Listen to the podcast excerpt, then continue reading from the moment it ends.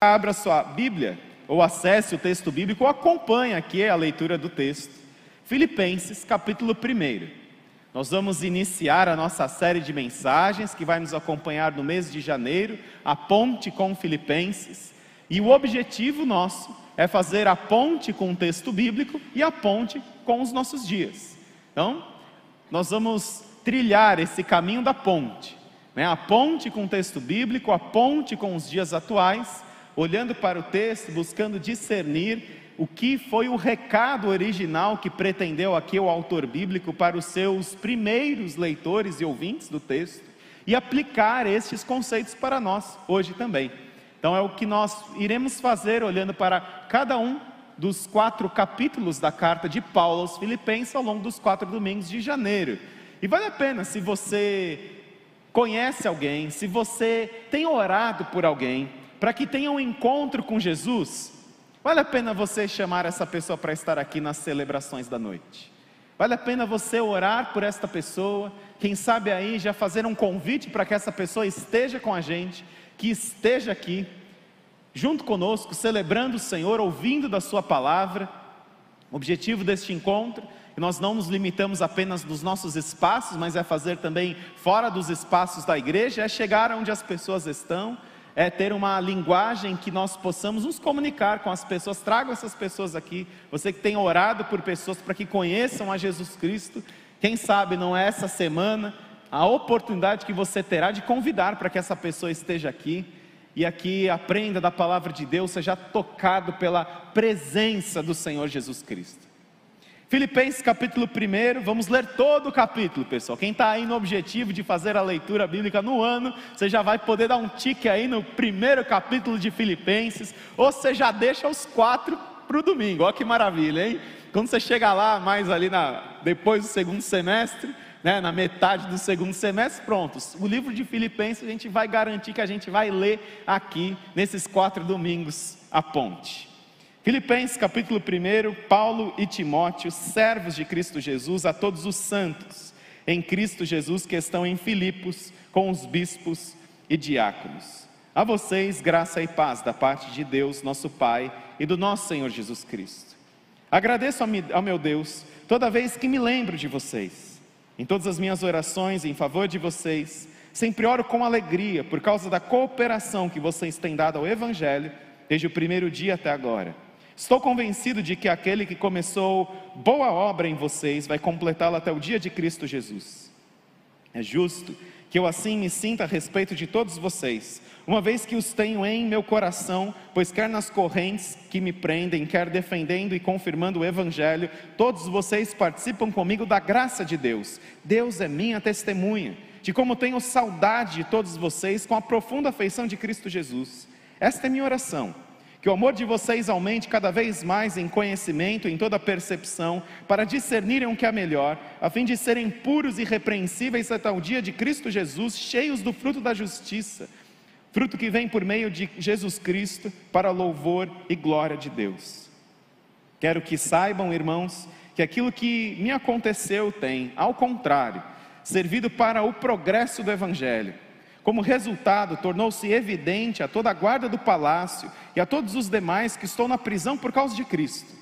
E os irmãos, em sua maioria, motivados no Senhor pela minha prisão, estão anunciando a palavra com maior determinação e destemor. É verdade que alguns pregam Cristo por inveja e rivalidade, mas outros o fazem de boa vontade. Estes o fazem por amor, sabendo que aqui me encontro para a defesa do Evangelho aqueles que pregam Cristo por ambição egoísta, sem sinceridade, pensando que me podem causar sofrimento enquanto estou preso. Mas que importa? O importante é que, de qualquer forma, seja por motivos falsos ou verdadeiros, verdadeiro, Cristo está sendo pregado e por isso me alegro. De fato, continuarei a alegrar-me, pois sei o que me aconteceu resultará em minha libertação, graças às orações de vocês e ao auxílio do Espírito de Jesus Cristo. Aguardo ansiosamente, espero que em nada serei envergonhado, ao contrário, com toda a determinação de sempre. Também agora Cristo será engrandecido em meu corpo, quer pela vida, quer pela morte, porque para mim o viver é Cristo e o morrer é lucro. Caso continue vivendo no corpo, terei fruto do meu trabalho, e já não sei o que escolher. Estou pressionado dos dois lados. Desejo partir e estar com Cristo, que é muito melhor. Contudo, é mais necessário por causa de vocês que eu permaneça no corpo. Convencido disso, sei que vou permanecer e continuar com todos vocês para o seu progresso e alegria na fé, a fim de que, pela minha presença, outra vez a exultação de vocês em Cristo Jesus transborde por minha causa. Não importa o que aconteça, exerçam a sua cidadania de maneira digna do Evangelho de Cristo, para que assim, quer que eu vá, quer eu vá e os veja, quer apenas ouça a seu respeito em minha ausência Fique eu sabendo que vocês permanecem firmes num só espírito, lutando unânimes pela fé evangélica, sem de forma alguma deixar-se intimidar por aqueles que se opõem a vocês.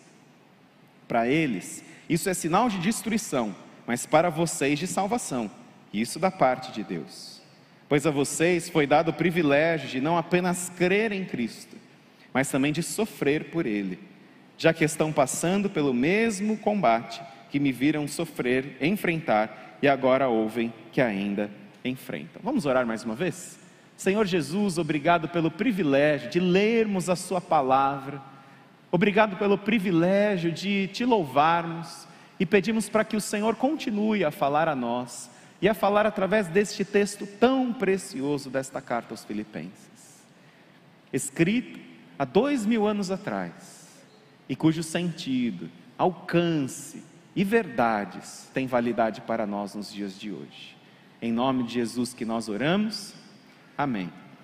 É muito interessante quando você vai ler um texto bíblico, você compreender aquilo que nós dissemos pela manhã.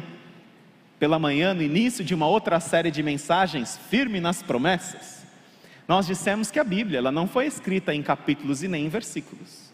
O texto original não apresenta essa divisão. E quando nós nos deparamos com um texto das Sagradas Escrituras, nós precisamos ler a Bíblia de uma forma corrida. Nós sabemos que a, a divisão da Bíblia em capítulos surgiu em 1227, com Stephen Lanton, que foi arcebispo da Cantuária. E ele dividiu a Bíblia em capítulos para facilitar o acesso, para facilitar o estudo. E quando nós temos aqui a divisão de capítulos, nós temos geralmente um título que vai nos apresentando a unidade de pensamento que está chegando logo em seguida. A unidade de pensamento do autor bíblico, aquilo que ele pretendeu, é como se fosse um resumo.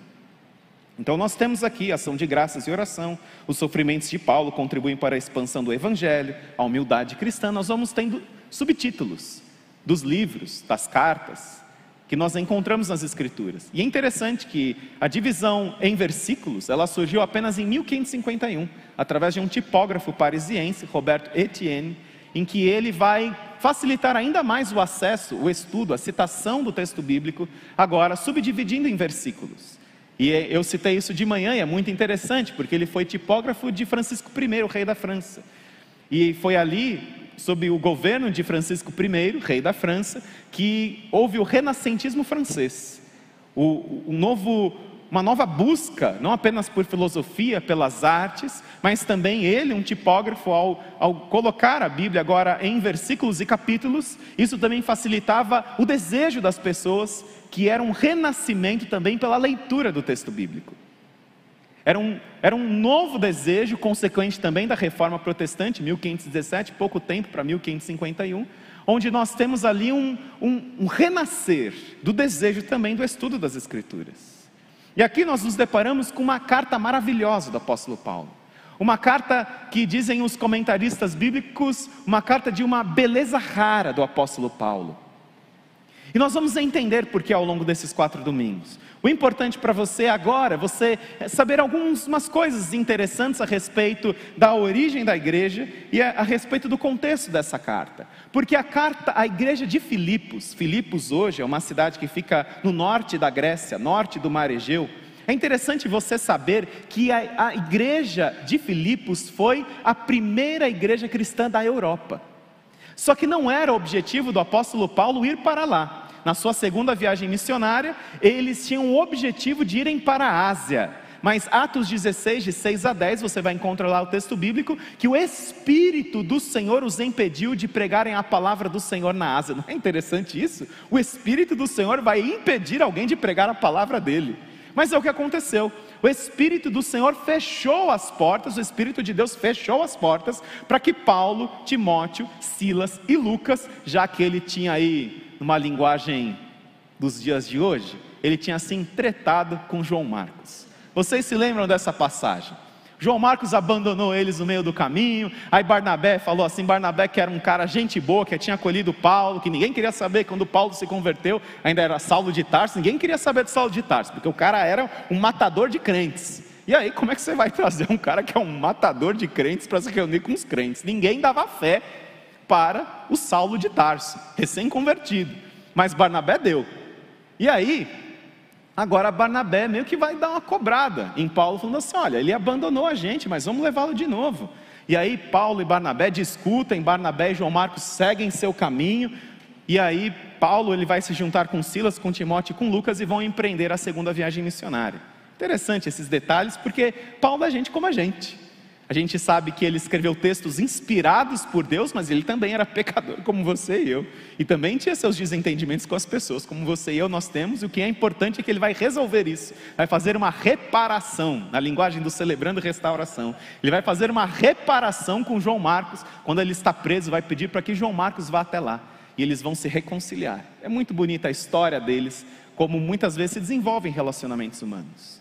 Mas aí, eles vão para essa segunda viagem missionária. E o objetivo deles é pregar a palavra de Deus na Ásia, mas o Senhor vai dizer assim: não, você não vai.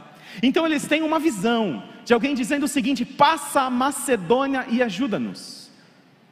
Quando o Senhor fecha a porta ali, na pregação da palavra dele na Ásia, eles têm uma visão dizendo para que eles passassem na região da Macedônia. A região da Macedônia no Império Romano, ela compre, compreendia tudo que hoje é a Europa, o leste europeu, o norte da África, e era uma região muito, muito vasta. E eles vão então lá para a Europa. E eles chegam nessa cidade de Filipos, e ali na cidade de Filipos, primeiro, o primeiro convertido de toda a Europa à fé cristã, quem é? Uma mulher chamada Lídia vendedora do tecido de púrpura. Acho maravilhoso isso. A, a primeira convertida é uma mulher. Lídia, onde ela se converte à fé cristã e ela abre a sua casa para que as pessoas possam se reunir e aprenderem da palavra de Deus na sua casa. Uma mulher, é a primeira convertida à fé cristã de toda a Europa, Lídia. Só que eles começam a pregar a palavra do Senhor ali na cidade de Filipos, uma cidade extremamente pagã, uma cidade idólatra, uma cidade dominada pela cultura grega, pela cultura romana, e aí o que acontece é que Paulo e Silas eles vão para a prisão. E é lá nessa prisão, Atos capítulo 16, vale a pena você ler esse texto da palavra de Deus. Eles são açoitados severamente, eles ficam ali pingando de sangue, literalmente, eles quase morrem, porque todos esses açoites, quase a maioria deles levava a pessoa que sofreu a morte durante os açoites, eles sobrevivem aos açoites, eles são colocados na prisão e à meia-noite eles estão fazendo o quê? Cantando, louvando a Deus. E é ali na cidade de Filipos, nesse contexto de perseguição ao evangelho, de encarceramento de Paulo e Silas, e enquanto eles estão ali louvando a Deus, as correntes se soltam dos seus pés acontece algo tremendo ali, uma intervenção sobrenatural de Deus naquela prisão, e aí o carcereiro ele pensa: puxa, todo mundo fugiu, porque quem é que vai diante das, das celas se abrirem, das correntes se abrirem e vai permanecer na prisão? Paulo e Silas permanecem. Não era a chance deles fugirem? Ah, não, vamos dar no pé aqui. Nós apanhamos até quase morrer aqui. Aí a gente tem a oportunidade da libertação aqui, da liberdade. Vamos, as, as correntes caíram dos nossos pés, vamos fugir, vamos, dar, vamos embora, vamos dar no pé aqui. Mas eles permanecem na prisão. E essa atitude deles de permanecer na prisão, a casa do carcereiro, a sua família é toda convertida a Jesus Cristo. E começa o movimento do Evangelho a se expandir pela Europa. E é nesse contexto que nasce a igreja de Paulo, a, a igreja do Senhor Jesus em Filipos. E essa é a origem da igreja. E você vai entender por que é importante saber a origem dessa igreja. Porque é o contexto da carta. Paulo ele escreve essa carta lá no ano 60, 62 depois de Cristo, também de uma prisão, é de uma prisão para outra prisão. Há três prisões de Paulo mencionadas no Novo Testamento. A primeira prisão de Paulo mencionada no Novo Testamento é Atos capítulo 16, é na cidade de Filipos. Mas há uma outra prisão também que ele fica, ele permanece, ele é preso, lá Atos capítulo 21, Atos capítulo 23, é em, em Jerusalém, em Cesareia. E depois ele é preso mais uma vez em Roma, Atos capítulo 28, lá no finalzinho do livro de Atos, Paulo está na prisão. E tiveram duas prisões em Roma, do apóstolo Paulo. A primeira, em Atos capítulo 28, Paulo está numa casa, em que ele tem certa liberdade para escrever cartas e receber pessoas. E essa carta que ele escreve é uma carta da prisão. É interessante porque a igreja de Filipos foi originada na prisão, primeiro ali com, com Lídia, depois na prisão, e essa carta ele escreve da prisão de Roma. Não era assim, não é porque ele estava na casa que ele desfrutava de ar-condicionado, de iFood todo dia, assistiam Netflix, as suas, as, as suas melhores séries. Não era, não era bem assim também esse conforto todo de um hotel cinco estrelas. Ele estava numa prisão, era uma prisão romana, não tinha direitos humanos naquela época.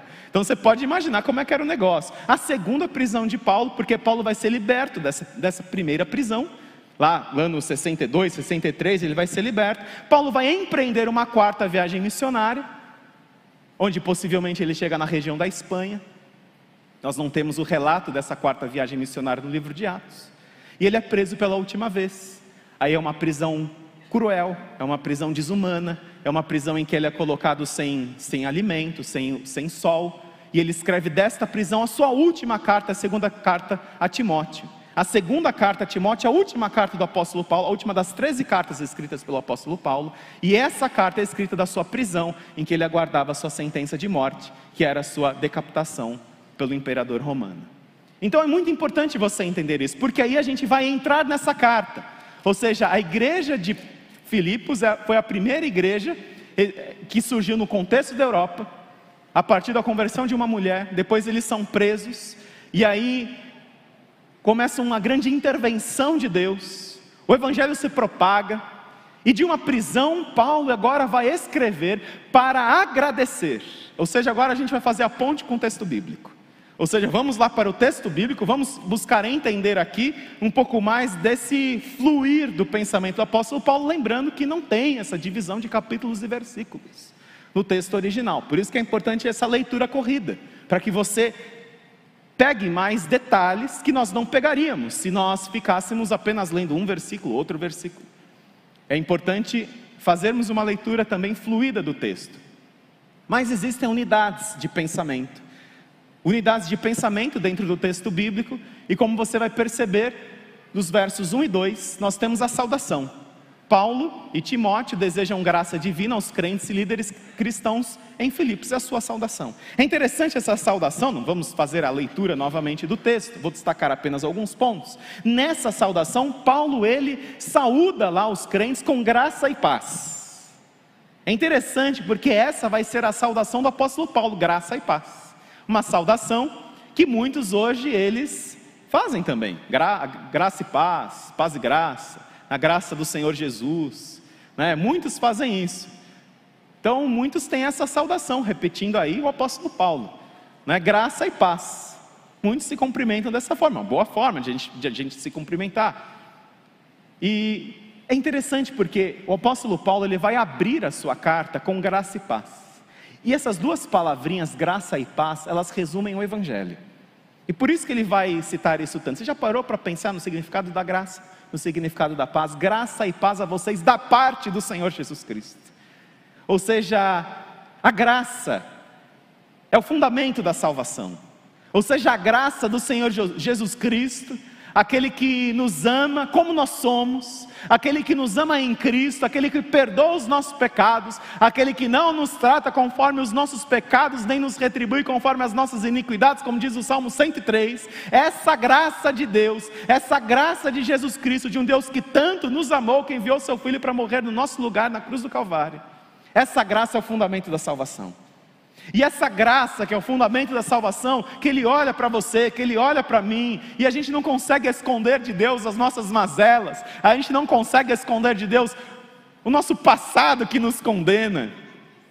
Nós não, nós não podemos, nós não conseguimos. Ele nos trata com uma graça sem fim, com uma graça que nos acolhe, com uma graça que nos nos perdoa com uma graça que nos restaura. E a graça é o fundamento da salvação.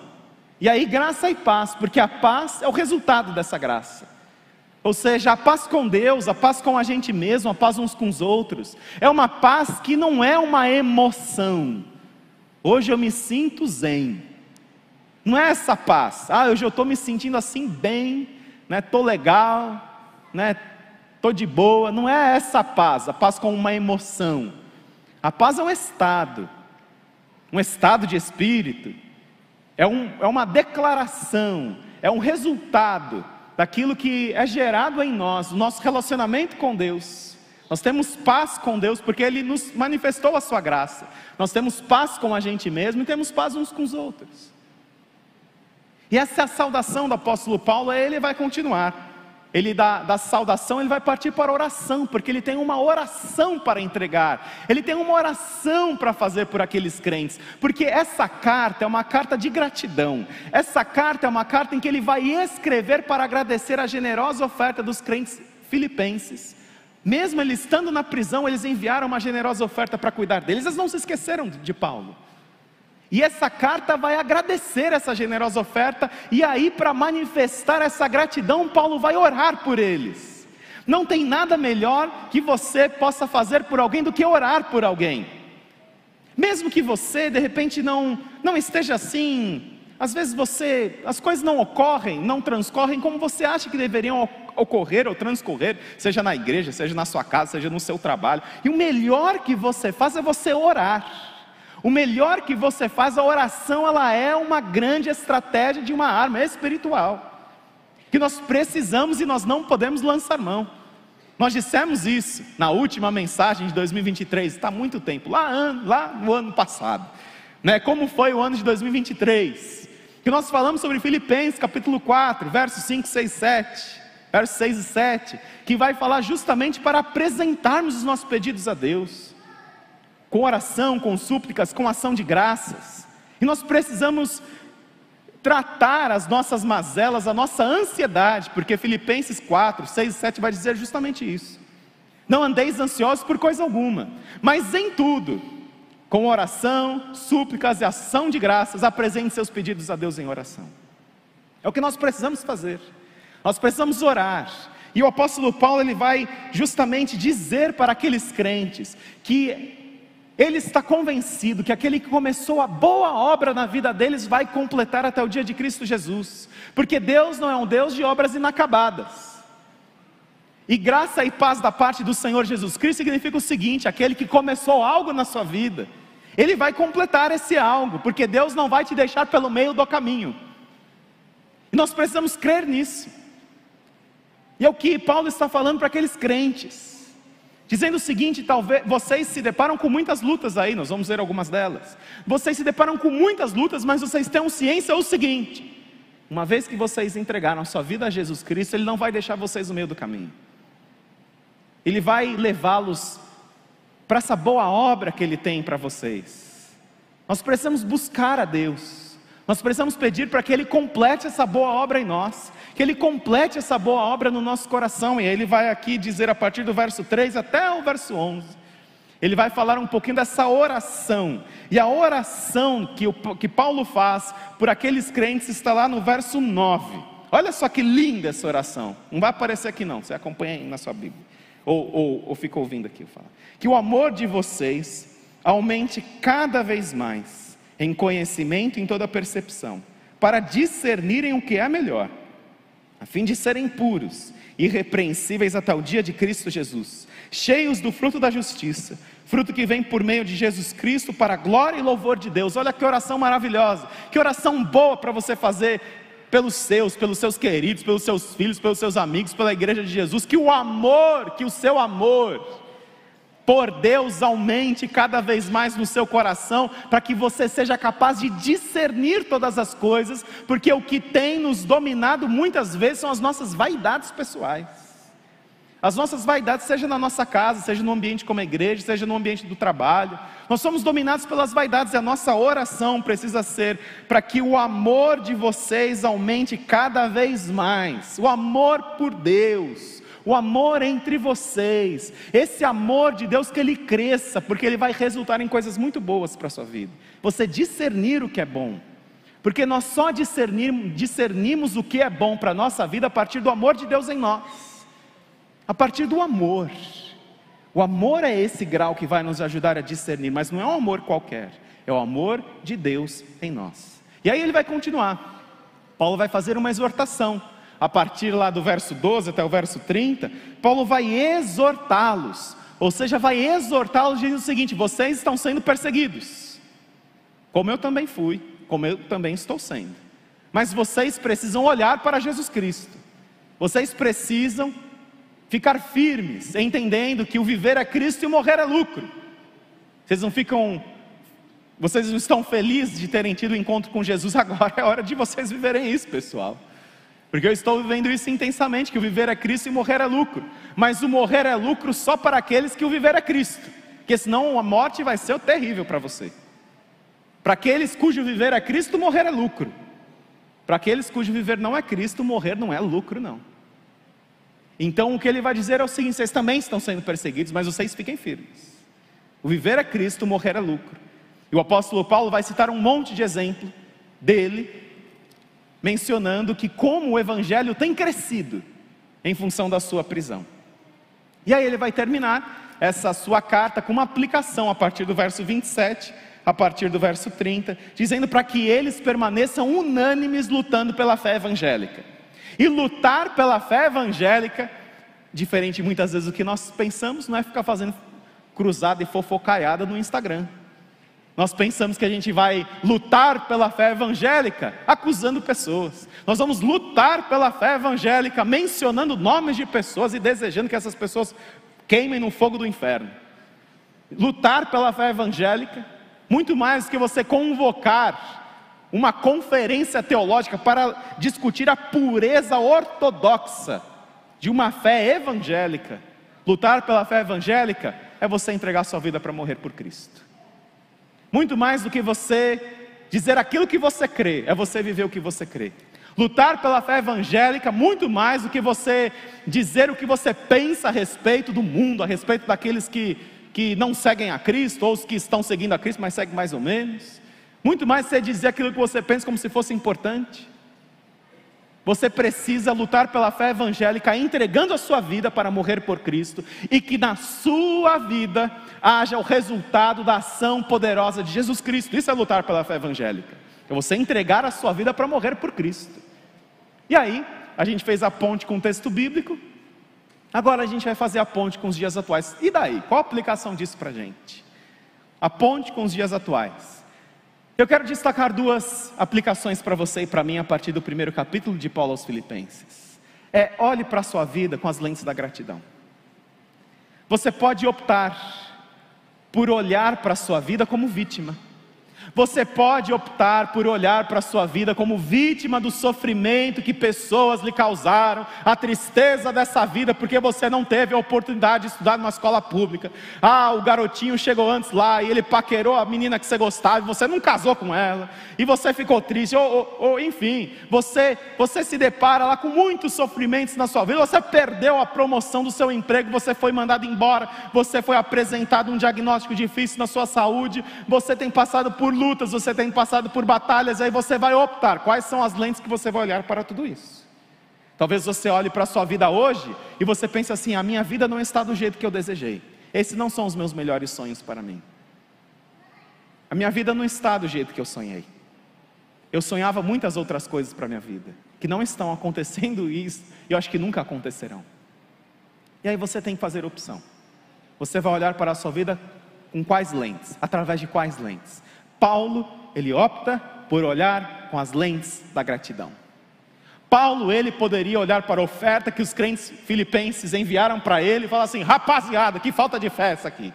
Vocês estão mandando esse dinheiro aqui para mim? Vocês acham que eu estou aqui aqui? Eu preciso de mais, pessoal. E não sabemos o valor que foi, mas Paulo, a gente sabe que Paulo, com aquilo que eles tinham enviado, podia ter reclamado. Como nós muitas vezes reclamamos de boca cheia, de barriga cheia. Paulo poderia ter reclamado. Paulo poderia ter reclamado por ele estar numa prisão. Mas nós vamos ver quão belo e poético é escrever uma carta da alegria da prisão. Uma carta da gratidão da prisão, porque a vida pode te colocar em situações difíceis, diferentes daquelas que você imaginou. Porque Paulo nem para a Europa queria ir, ele queria ir para a Ásia. Mas, diante desses contratempos, dirigidos por Deus soberanamente, você ainda pode ser grato, porque gratidão é uma mudança de olhar. Gratidão é uma atitude que você precisa aprender, e você pode assumir o compromisso em 2024 de você ficar um dia na sua semana sem reclamar. Imagina que bênção que vai ser conviver com você, porque é chato é conviver com quem reclama. E você é essa pessoa, eu sou essa pessoa que a gente fica reclamando das coisas.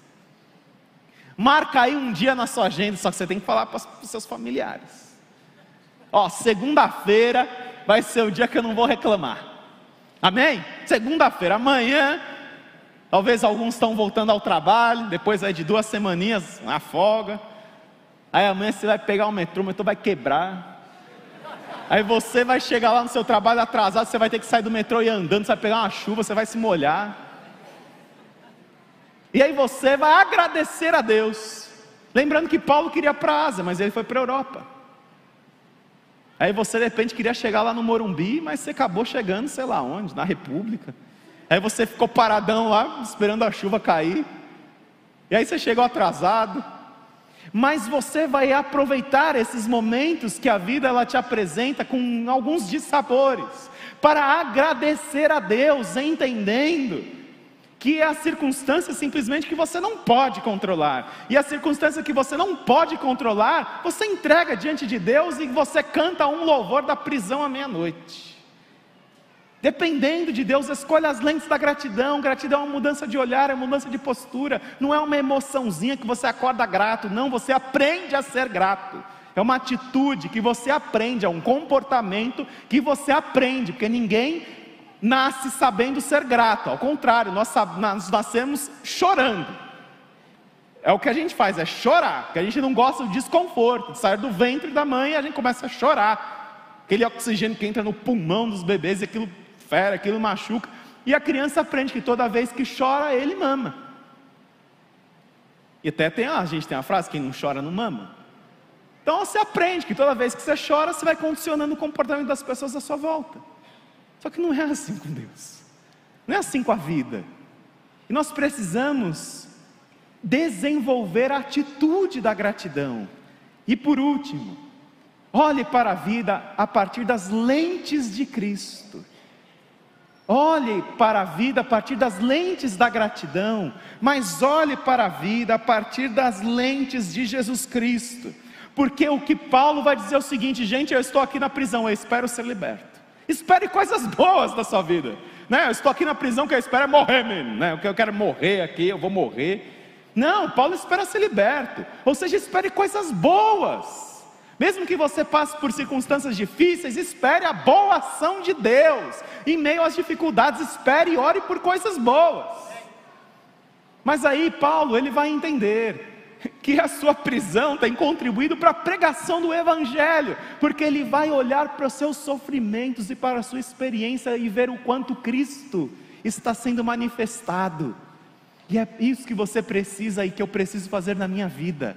Você precisa olhar para a sua vida, para os contratempos, para os sonhos adiados, para os tempos nublados, para as intercorrências da sua vida de não acontecerem conforme você gostaria, e você orar para que Cristo seja engrandecido, que Cristo seja revelado, e que Cristo seja evidenciado, essa precisa ser a nossa oração, porque essa era a evidência que Paulo ele mostrava. A evidência que Paulo mostrava era justamente essa. Eu estou preso. Ah, mas eu me alegro porque o evangelho tem sido pregado. E para mim, gente, o viver é Cristo e morrer é lucro. Eu fico dividido. Eu quero estar com Cristo, mas eu também quero estar aqui por causa de vocês. Ou seja, olhe para a vida pelas lentes de Cristo. E tudo que você passar, que você olhe com gratidão. E que você principalmente olhe para que Jesus ele seja manifestado. Para que Jesus ele seja engrandecido até mesmo em meio às suas prisões. Vamos orar? Feche seus olhos. Senhor Jesus, nós pedimos para que o Senhor seja engrandecido na nossa vida. Nós pedimos, ó Pai, para que mesmo em meio às nossas prisões, mesmo em meio às circunstâncias que não foram por nós planejadas, nós oramos, Senhor, seja engrandecido na nossa vida, que o Senhor seja revelado, que o Senhor seja manifestado. E esse é o momento que eu quero deixar para você esse primeiro aponte do ano, para que você nessa noite, essa seja a sua oração, Senhor Jesus, que o Senhor seja exaltado, que o Senhor seja engrandecido na minha vida, a minha vida não está no ponto que eu imaginei que ela deveria estar. Mas nesse momento eu me encurvo diante do Senhor, pedindo para que o Senhor seja engrandecido, eu entrego ao Senhor toda a minha vida. E se essa é a sua oração, se você precisa colocar a sua vida diante de Jesus Cristo, talvez voltar para os caminhos do Senhor, talvez recebê-lo pela primeira vez, ou talvez simplesmente fazer, fazer essa oração, para que em meio às intempéries da vida, em meio aos momentos difíceis da vida, que você tenha gratidão no seu coração, que você pare de reclamar, que você tenha gratidão, e que você olhe até mesmo para as suas prisões, e você peça, Senhor Jesus, que o Senhor seja engrandecido aqui, que o Senhor me liberte, Espere coisas boas de um Deus que quer te abençoar. E se você quer essas bênçãos de Deus, coloque de pé em nome de Jesus. Se essa é a sua oração, se você quer colocar os contratempos da sua vida diante de Deus, para que Jesus seja engrandecido, Ele seja revelado, se coloque de pé, Deus abençoe vocês. Se você também está conosco de forma online, você quer fazer essa oração, também você pode expressá-la de alguma forma. Eu pedir para você ficar de pé, não é, isso não é uma mística espiritual, não. Isso é para você registrar na sua vida, no seu diário de oração, que um dia você ali, você ficou de pé e você se lembrar didaticamente dessa entrega que você fez ao Senhor. Se coloque de pé essa sua, sua oração. Deus abençoe vocês. Deus abençoe vocês. Senhor Jesus, nós cremos que o Senhor é quem dirige a nossa vida. E nós te agradecemos porque a Sua palavra, ela permanece atual. Ela fala a nós de uma forma tão direta, porque ela é viva, ela é eficaz, ela não é um livro qualquer. É a Sua palavra. E pedimos, ó Pai, para que ao longo deste ano, nós possamos olhar para este ano com as lentes da gratidão e que nós possamos pedir para que o Senhor sempre seja engrandecido na nossa vida. Ó Deus, que o Senhor seja evidenciado, revelado, percebido. Louvado seja o seu nome, Pai.